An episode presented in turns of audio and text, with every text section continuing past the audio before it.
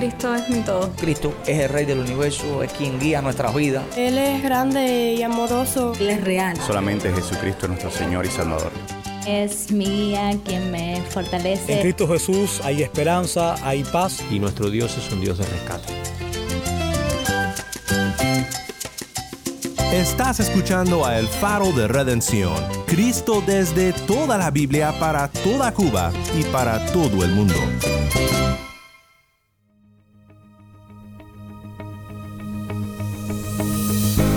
Hola, soy el pastor Daniel Warren. Gracias por acompañarme aquí en El Faro. En esta semana, como solemos hacer aquí en El Faro, compartimos predicaciones desde Cuba. Para presentar nuestra predicación del día de hoy, vamos con nuestra productora de contenido cubano, Jennifer Ledford. Gracias, Dan. Hoy vamos con uno de mis pastores, Rubén Rodríguez, de la Iglesia Bautista Nueva Vida en La Habana Vieja. Él nos trae un mensaje basado en 1 de Pedro, capítulo 3, versículos del 1 al 7, titulado Un matrimonio piadoso.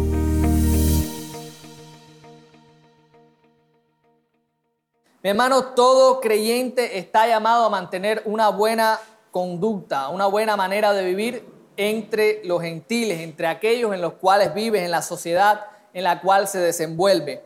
Ya desde el versículo 11 del capítulo 2, nosotros entramos en una porción de esta primera epístola de Pedro, donde el llamado es ese, a que cada creyente mantenga una buena manera de vivir en su contexto.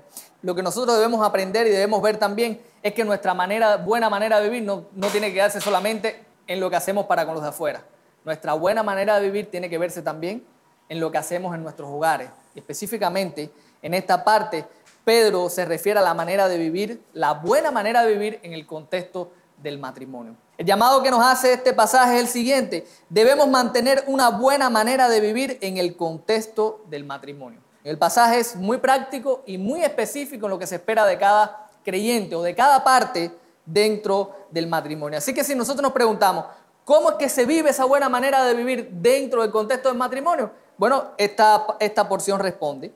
Nos responde en primer lugar mostrándonos la manera en que la esposa lo hace. La manera en que la esposa lo hace en los versículos 1 al 6. Y todo comienza con una palabrita. Mujer, vos, asimismo, vosotras mujeres, ¿tal qué cosa? Sujeta. Una palabrita. Y digo palabrita porque es una palabrita aborrecida. Es una palabrita que ha traído tantos conflictos, vamos a ser francos. Porque están los extremistas que bajo esta palabrita hacen y deshacen. Están los liberales que esta palabrita la desarman, la desarticulan, la inventan por aquí, la inventan por allá para quitarle el, el sentido que realmente tiene. Pero es que es algo que es bíblico que no lo podemos negar y que la escritura lo enseña, aun cuando nuestra sociedad pues sea motivo de tanto debate y de tanto conflicto. La esposa mantiene una buena manera de vivir dentro del hogar cuando está sujeta a su esposo.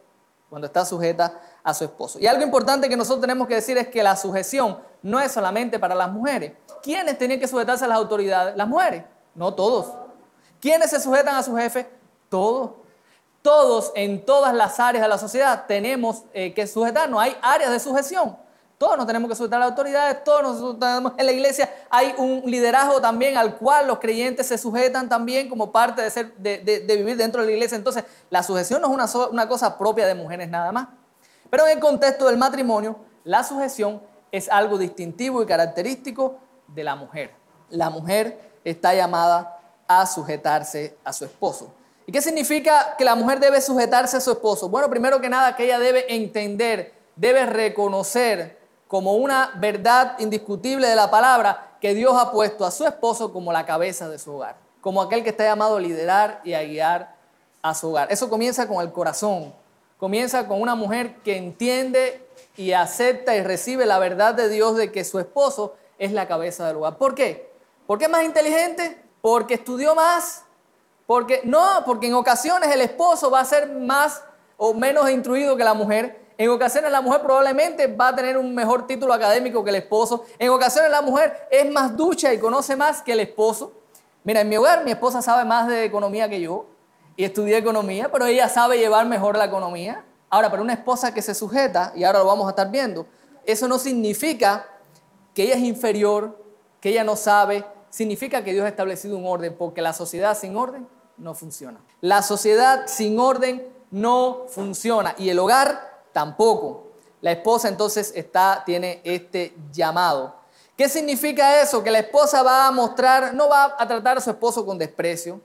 ¿Qué significa que su esposa no va a ser irrespetuosa en su trato con el esposo, la manera que se dirige a él, la manera que lo trata delante de los demás, delante de la familia, delante de los, de los suegros, delante de los padres de la, de la esposa? No va a tomar decisiones importantes sin consultarlos con él. Y noten que yo estoy diciendo que no toma decisiones importantes sin consultarla, no que no toma decisiones. La esposa también toma decisiones dentro del hogar pero no las toma separada de su esposo. No trata de usurpar el lugar del esposo cuando cree que el esposo no lo hace bien.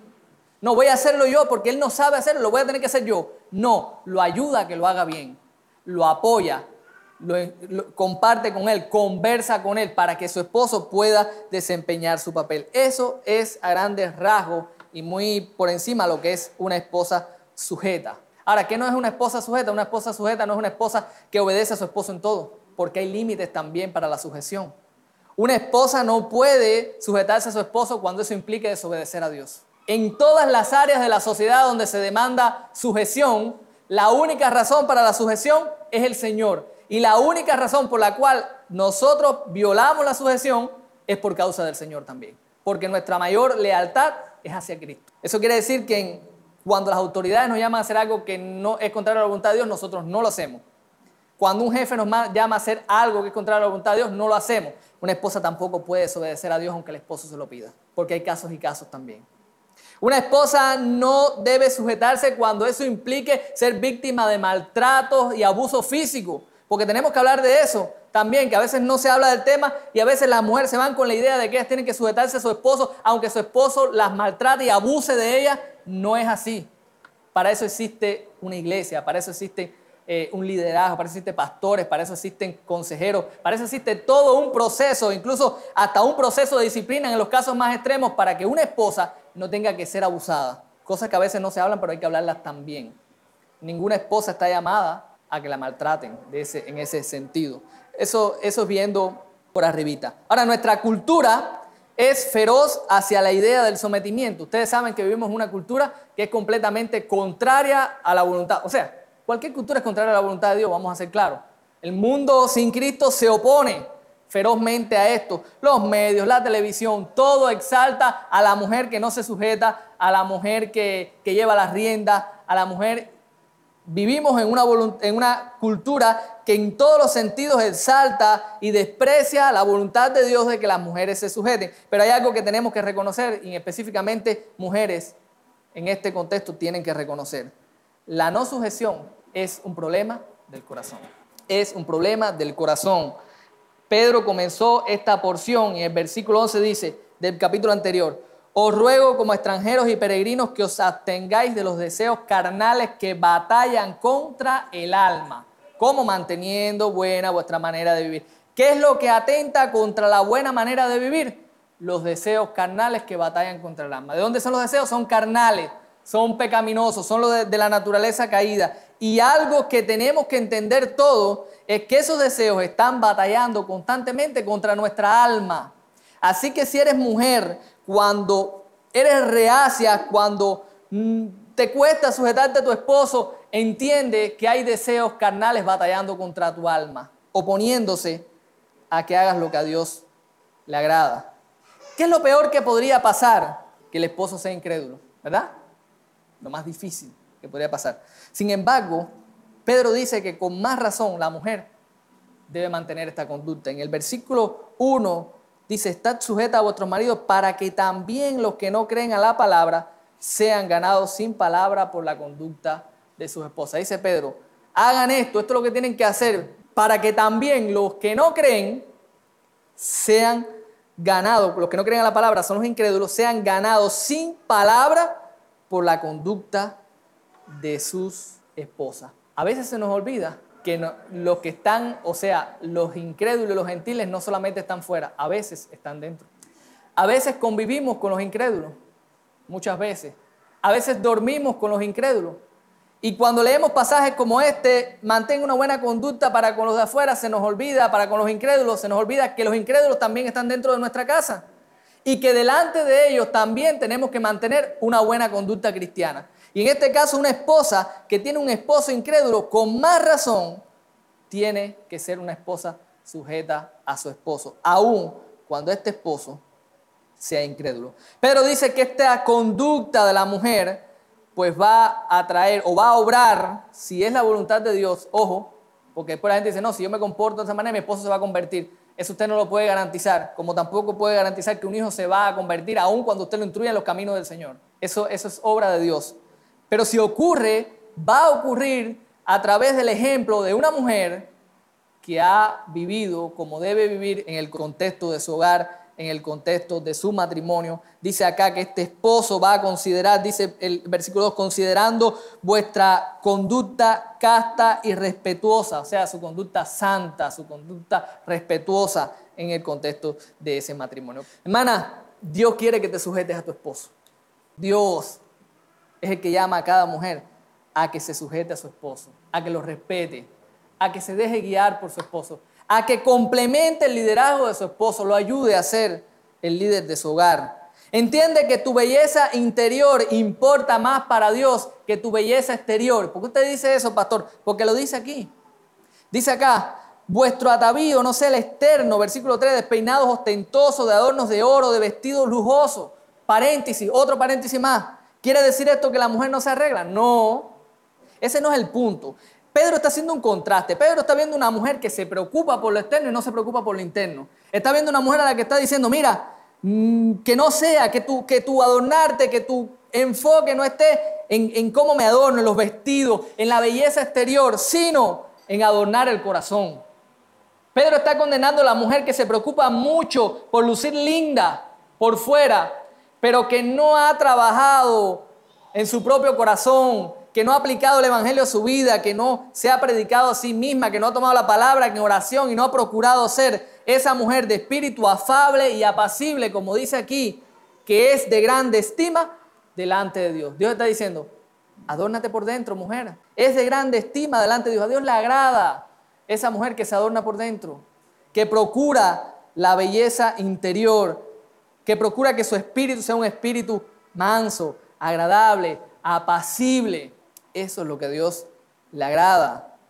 Y eso es lo que mujeres ustedes deben buscar. Mi pregunta es, ¿eres tú de las que te preocupas más por adornar lo externo que por adornar lo interno? Vuelvo y repito, no es que no te adornes por fuera, la pregunta no es esa, es si te preocupas más por adornarlo de afuera que por adornarlo de adentro. Lo de afuera se va a terminar un día, pero la belleza del corazón no la arrebata nadie.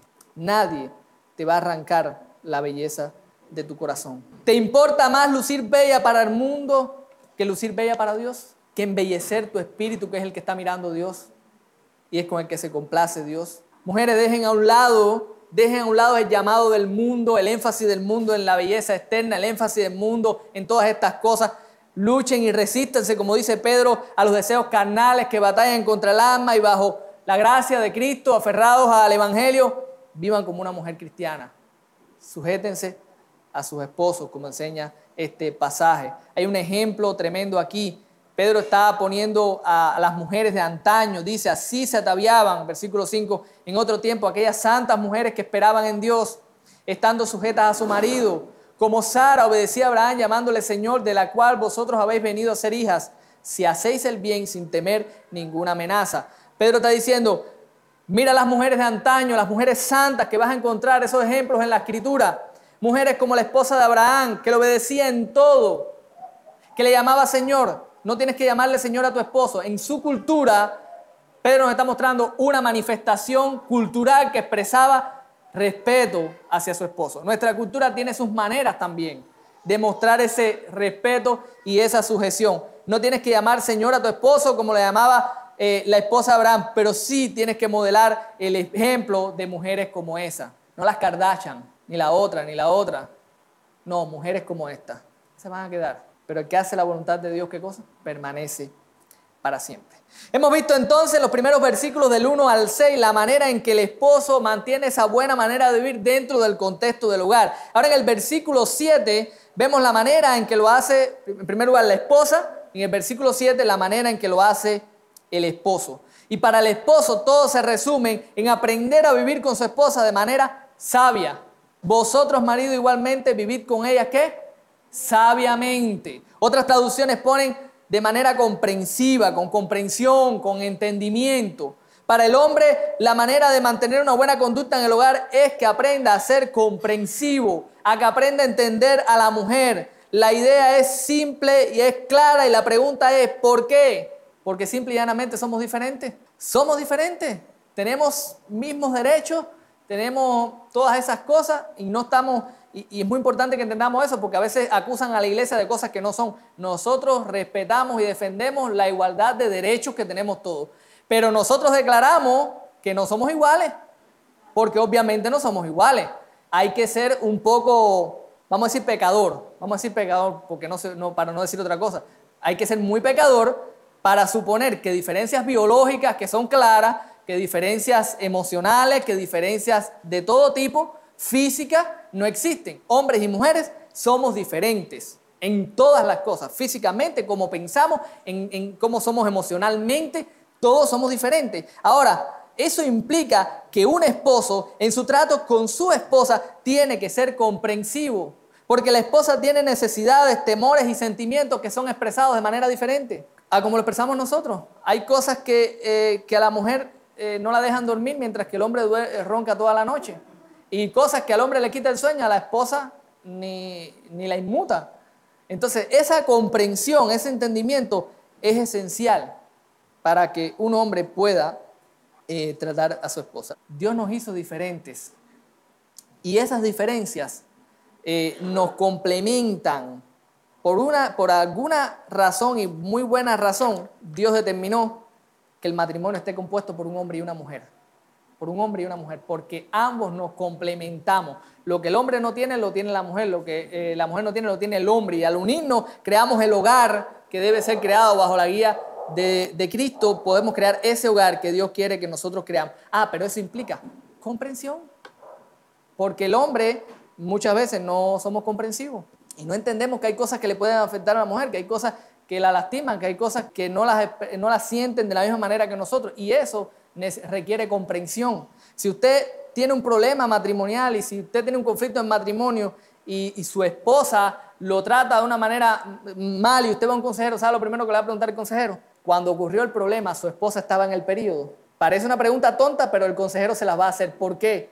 Porque en ese periodo hay ciertos desajustes quizás en la mujer y demás que la va a hacer quizás estar un poquito más alterada y el consejero te va a decir, está en ese momento. Eso implica comprensión, eso implica entender que, no se, logra de la noche a la mañana, no se logra de la noche a la mañana. Que no se logra, que no se logra por nuestros propios medios. No, si Pablo, Pedro está diciendo, oye, el, el modelo es Cristo. La fuerza y la gracia para vivir en matrimonio vienen de Cristo, para mujeres y para hombres, para aprender a ser el tipo de hombre que Dios quiere que nosotros seamos. Un hombre comprensivo le da el lugar de honor a su esposa, dice aquí, dando honor a la mujer. Y nos dice cómo se le da ese honor. En primer lugar, como a vaso más frágil. ¿Qué significa que es vaso frágil? Que la mujer es más delicada por naturaleza, en todo sentido. Sentido físico, sentido emocional, ella es más delicada, debe ser cuidada, debe ser protegida. Alguien dirá, ¿y qué mujeres que no son tan delicadas? Puede ser que por causa del pecado en nosotros una mujer pues sea quizás un poco más áspera, pero es una mujer. Y una rosa es una rosa aunque tenga espinas. Aunque tenga mucha espina, es una rosa y no lo puedes tratar de otra manera. Dios te está llamando a tratar a tu esposa como un vaso frágil. No la trates de otra manera, porque no es de otra manera es como un vaso frágil. Debes cuidarla, debes protegerla, no la debes maltratar. Debes tratarla como corredera de la gracia de Dios. Eso significa que ellas están a la par que nosotros en el reino de Dios. Todos entramos por el mismo canal. Todos éramos pecadores. Todos merecíamos la condenación y todos por gracia, por la fe en Cristo, hemos sido salvados. Y nuestras esposas cristianas son compañeras y hermanas nuestras en este reino y debemos tratarla como tal. Bueno, y si no es cristiana, la tratas como si lo fuera. Porque Pedro está diciendo que la trates como eso, aunque no lo sea. Como mismo una esposa debe tratar a un esposo como si fuera cristiano y respetarlo como cabeza de su hogar, el esposo debe tratar a su esposa como si fuera cristiana también. Tratarla de esa manera, honrarla, tenerla en un lugar de honor, como tu esposa. Hermanos, les hablo con la autoridad de la palabra, pero también como hombres. Seamos más comprensibles con nuestras esposas. Entiende que tu esposa no es un objeto. Entiende que tu esposa no es tu esclava. Entiende que tu esposa no se te puso a tu lado para, que, para ser tu servidora. Ambos deben servirse mutuamente, pero ella no es tu esclava, ella no es tu sierva. Ella no fue puesta a tu lado para que para servirte a ti como si fueses un rey. No hay nada más vergonzoso que un hombre cristiano que maltrata y la estima a su esposa. Y voy a decir esto no refiriéndome a nadie en específico.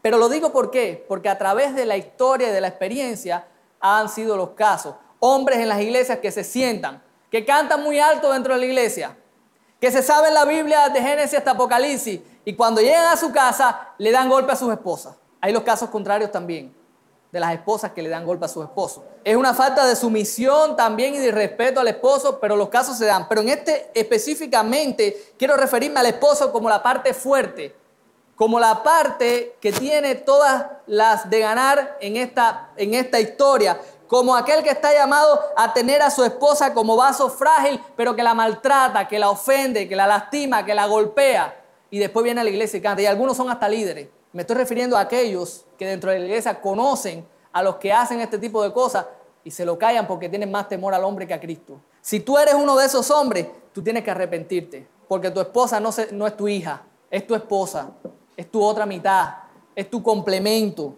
es aquel ser, aquella persona que Dios te puso al lado para que la cuide y la proteja, para que nadie la maltrate. ¿Cómo la vas a maltratar tú? Si está puesta a tu cuidado para que nadie la maltrate, debes arrepentirte, debes pedirle perdón a tu esposa, debes pedirle perdón a Dios y debes dejar tu pecado. Esos son los deseos que batallan contra tu alma, los que nos llevan a esto. Quiero hablarle también a los hombres que se extreman, aquellos super espirituales que llegan a la mujer y dicen, tú tienes que someterte. También te quiero hablar a ti, también tienes que arrepentirte, porque Dios no te dice a ti que sometas a tu esposa, le dice a tu esposa que se someta, no a ti que la sometas, y menos que use la palabra de Dios para tenerla pisoteada. Nuestra relación con Dios puede verse afectada por nuestra relación con nuestra esposa. Pedro termina diciendo, vivir con ella sabiamente, dándonos a una mujer como vaso más frágil y como herederas de la gracia de la vida. ¿Para qué cosa? Para que vuestras oraciones no tengan estorbo. Porque si tu relación con tu esposa, si tú no honras a tu esposa, si tú no le das el lugar de honor que debes darle como tu esposa, no esperes ser escuchado tampoco por Dios. Tus, oraciones van a tener estorbo. Mis hermanos, en este pasaje hemos visto que estamos llamados a mantener una buena manera de vivir en el contexto del hogar. Eso implica la manera en que se comporta la esposa, eso implica la manera en que se comporta el esposo. Pero yo quiero terminar dando algunas directrices generales, porque alguien podría preguntarse, bueno, ¿y qué pasa conmigo que ya soy un anciano y quizás no estoy ahora en una relación de matrimonio? ¿Qué pasa conmigo que soy un joven soltero, que todavía no me he casado? ¿Qué, me enseña este pasaje para mi vida? ¿Cómo, ¿Qué puedo aprender? Bueno, puedes aprender muchas cosas. Si tú eres un anciano, si eres una anciana, este pasaje te ofrece una guía con la cual puedes animar, enseñar e instruir a los jóvenes dentro de la iglesia. Hermanos, las hermanas ancianas y los hermanos ancianos de la iglesia tienen un llamado por Dios de ayudar, contribuir al crecimiento de los más jóvenes. Quizás ya usted pasó por el matrimonio, quizás ya usted lleva tantos años de casado que ya, ya ni de pelear se acuerda. Pero usted tiene la palabra de Dios, tiene matrimonios jóvenes que están creciendo, que están ahora enfrentando problemas y tú puedes ayudarla tienes hijos, y es triste decirlo, pero madres cristianas a veces le dicen a sus hijas, las animan a hacer, a no sujetarse a sus esposos. Padres cristianos a veces animan a sus hijos cristianos a no honrar a sus esposas. Y eso es algo que debes aprender. Si tú no, si no te toca de cerca, pero tienes hijos, tienes familia, tienes descendencia, e enséñales cómo deben comportarse cómo deben honrar a Dios y qué es lo que deben buscar. Porque a veces padres cristianos no lo hacen. Y es algo que puedes aprender de este pasaje. Pero los hombres solteros y las mujeres solteras en este pasaje pueden aprender mucho. En primer lugar, pueden aprender el tipo de persona a la cual están llamados a convertirse antes de casarse. Si eres una joven cristiana que aún no te has casado, aprende a la luz de este pasaje el tipo de mujer que debes ser antes de pensar en con quién te vas a casar. Primero, piensa qué tipo de mujer vas a ser. Piensa en primer lugar en ser una mujer que procure y busque adornar su espíritu. Crece en tu vida interior busca, aférrate a Cristo y comienza a crecer como esa mujer que debe ser. Desde ahora, no esperes a casarte, hazlo desde ahora. Igual si eres un hombre, aprende desde ahora a honrar a la mujer y a vivir con ella sabiamente. Bueno, pero que no estoy casado, pero tienes madre, pero tienes abuela, pero tienes hermana, pero tienes muchas mujeres aquí dentro de la iglesia que son tus hermanas. Respétalas y cuídalas. pero tienes a tu prójimo también. Si no respetas a tu madre, si no respetas a tu hermana, si no respetas a tus hermanas de la iglesia, no vas a respetar a tu esposa, no la vas a cuidar, no la vas a honrar, porque no lo haces nunca. Aprende a hacerlo desde ahora. Y lo mismo implica que si estás mirando y viendo con quién te vas a casar, estas son las cosas que tienes que buscar. Si eres un joven, no te estés fijando únicamente en la belleza física, porque eso no te va a acompañar, eso no te va a importar. Al año de matrimonio no te va a importar para nada lo único que te va a importar es el espíritu. Es una realidad, porque no te casas con un físico, te casas con una persona. Busca una persona cuyo corazón sea bello. Busca un hombre que honra a las mujeres. Eso lo vas a poder ver desde ahora. Después no digas, nadie me lo dijo. Después no digas por qué me pasó esto. Pero te casaste con un hombre que maltrataba a su madre. Te casaste con un hombre que deshonraba a las mujeres. Te casaste con un hombre que no era capaz ni siquiera levantarse de un asiento para dárselo a una mujer. Y entonces te casaste con ese hombre y quieres que ese hombre te honre, que te cuide. Pero nunca, ha honrado a ninguna mujer. Aprende a mirar desde ahora las cosas. Porque el hombre y la mujer no te van a caer del cielo. Hay gente que piensa, yo voy a orar por el esposo y la esposa indicada y Dios me lo va a poner en la puerta. Si ora, ora. Pero Pablo dice en Corintios que con tal que sea cristiano, o sea, no te dice, ora para que te caiga del cielo. Dice, ¿con quién me caso? La único requisito es que sea cristiano. ¿Sabes lo que significa eso?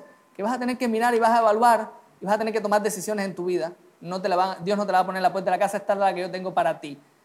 Si eres un hombre, la vas a tener que buscar y vas a tener que tomar decisiones y si eres mujer también. Y esta sabiduría es la que te va a acompañar cuando tomes esas decisiones. Hay de ti si tomas la del mundo y no tomas la de Dios. Hay de ti si miras lo que no tienes que mirar. Porque este pasaje nos está enseñando lo que tú tienes que mirar y lo que tú tienes que buscar. El pasaje nos enseña, en resumen, a todos la importancia que es que estemos sujetos a Cristo en todo. Porque mujeres y hombres vamos a reconocer que la vida matrimonial es dura y es difícil. Pero hombres y mujeres de Cristo vamos a reconocer que con los años podemos construir matrimonios hermosos, bellos. Y que todos los conflictos que pueda haber en matrimonio van a quedar mitigados con el gozo y la alegría de construir y edificar un matrimonio sobre la base de Cristo, sobre la base del Evangelio. Con el tiempo podremos decir, no me arrepiento de nada. Quizás hoy en día, quizás hoy estés diciendo, ay, yo no debí casarme, ay, ay, yo debí. No lo digas, no lo digas. En Cristo está la gracia suficiente para que tu matrimonio pueda florecer y pueda crecer. Y lo vas a lograr en Cristo. Lo vas a lograr, pero necesitas edificar tu matrimonio sobre la verdad del Evangelio. Solo así vas a tener ese matrimonio que honra a Dios, que agrada a Dios y que puede florecer para su gloria. Vamos a orar. Padre, gracias en esta mañana por tu palabra y gracias, Dios mío, porque, oh Señor, tú nos has puesto en este mundo para brillar y eso debe reflejarse en todo, en nuestros matrimonios también, en nuestro hogar. Dios mío, te ruego por las mujeres de nuestra iglesia. Ayúdales, ayúdales a ser esposas sometidas, ayúdanos a los hombres de nuestra iglesia a ser hombres que viven sabiamente con sus esposas, que la honran, la respetan, que la cuidan, que la guardan. Ayúdanos a todos a mirar a Cristo y a edificar nuestros matrimonios sobre la roca eterna. A ti sea la gloria, Dios. A ti la honra y a ti nos encomendamos. Por Jesús. Soy el pastor Daniel Warren. Te invito a que me acompañes mañana en esta serie Predicaciones desde Cuba. La luz de Cristo desde toda la Biblia para toda Cuba y para todo el mundo aquí en el faro de redención.